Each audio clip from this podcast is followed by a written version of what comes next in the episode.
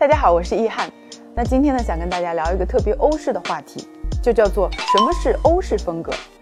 我们大部分人应该都见过一些高档楼盘和别墅豪宅的广告，里面无外乎会出现这样一些字眼，比如什么欧式装潢啊、全欧式的装修风格啊、欧式高档家具等等。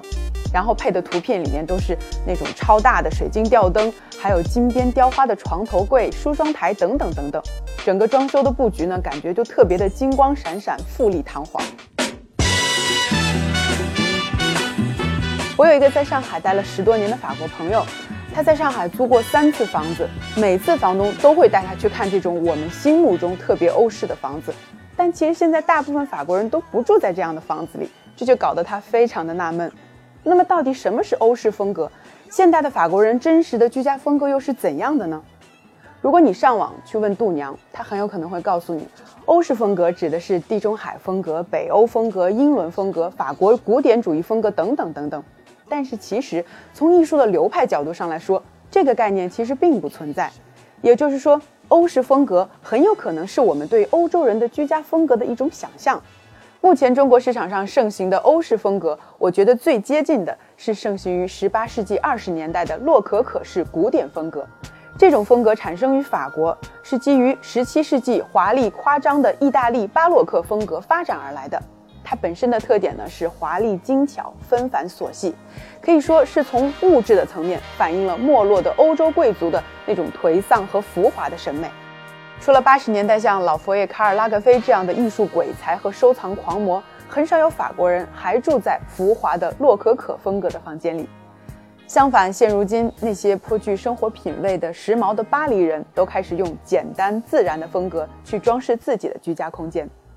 事实上，就连老佛爷卡尔拉格菲在离世前也摒弃了年轻时对浮华装修风格的喜好。常年居住在自己设计的灰色调、线条流畅，甚至是极简风格的家居里。他的家中是这样设计：曾经是一代超模，也是老佛爷最钟爱的缪斯女神 Ines de la Frézange 的家里是这样的。从模特发迹，曾经是法国版 Vogue 的时尚总编，纪录片《巴黎时尚女魔头》的原型人物 Garine Hoytfield，她的居家风格是这样的。不过，我们在这些现代公寓里。仍然可以看到19世纪巴黎建筑里留下来的典型的特点，比如别致的走廊和过道、精工雕制的装饰线角和雕花等等。很多法国家庭，尤其是过去有贵族头衔的家庭，在向现代风格演变的过程中，仍然保留了很强的文化内涵的烙印。那现在要说到一个法语单词，也是我在法国学习司法体系的时候遇到的第一个单词——检察官。法语是 le parquet，我当时就特别的惊讶，这不是木地板的意思吗？怎么就变成检察官了呢？后来啊，老师才对我们解释了原因。原来啊，在法国的法庭上，法官和律师们都是坐着的，只有检察官在对这个犯罪嫌疑人提出诉讼的同时，会在地板上来回的踱步。久而久之，法国人便开始用法语里的香木地板 le parquet 来指代检察官和检察机关。从那个时候开始啊，我就对这个单词印象深刻。而说到橡木地板本身，它在法国的公寓或者是别墅里是非常常见的，尤其是在寸土寸金的巴黎，新建的小区并不多见，所以一套典型的巴黎公寓里装的几乎都是木地板，踩上去还会发出咯吱咯吱的响声。除此之外啊，壁炉也是很常见的，在很多法国家庭的客厅里都会有一个方方正正的壁炉。当然，随着取暖设备的完善，城市里的很多壁炉已经不再使用而被封起来了，但是壁炉仍然是现代法国家庭里一个很有特色的存在。人们通常会在壁炉的上方挂一幅油画或者是一面很大的镜子，而这里就成了整个客厅的中心。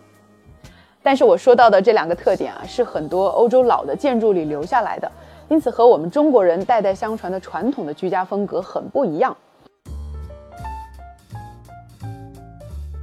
那如果我们也想为自己的家中注入一丝法国人的居家布置中的那种慵懒随性又个性十足的灵感，我们应该如何做到呢？我觉得有几个元素可以借鉴。首先，我们可以用相框组合。刚才我们看到了，法国人家中有很多不同大小的相框组合，有的在书架上，有的在楼梯口，有的在客厅的墙面上。那么这就会给居住的空间一个最重要的一种感觉：真实。自然和放松。如果我们想为家中加入一些复古的感觉，那么我建议可以去巴黎旅游的时候逛一逛塞纳河边的那一排绿色的旧书箱，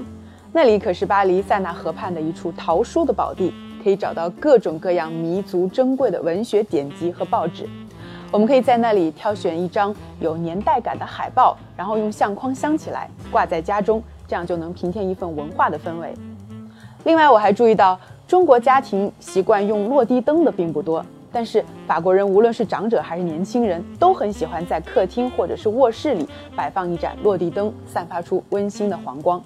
喜欢读书的法国人还会把这里打造成一个一边喝咖啡一边读书的温馨放松的基地。最后啊，我们还可以摆放一些对自己来说有故事的小物件，比如一组好看的烛台，一只有设计感的花瓶，或者是自己小时候一直舍不得扔、保留到现在的小玩具。哪怕是像电影《天使爱美丽》，它珍藏的那个生锈的小铁盒，打开来一看，也都是满满的故事。这也一定是我们想要的对家的一种感觉。通过今天的聊天啊，我们看到现代法国人的家中到底长什么样子，和我们印象中的欧式风格有什么不同。提到家居布置呢，我一直认为，人生最不应该将就和妥协的就是当下的生活质量。工作越是辛苦，越是应该把家营造成一个让自己感到舒适和温馨的地方。而我们需要的也不一定是堆砌昂贵的高级品，而是对当下美好的感知。通过一些小的细节，一些并不那么昂贵的物件就可以做到。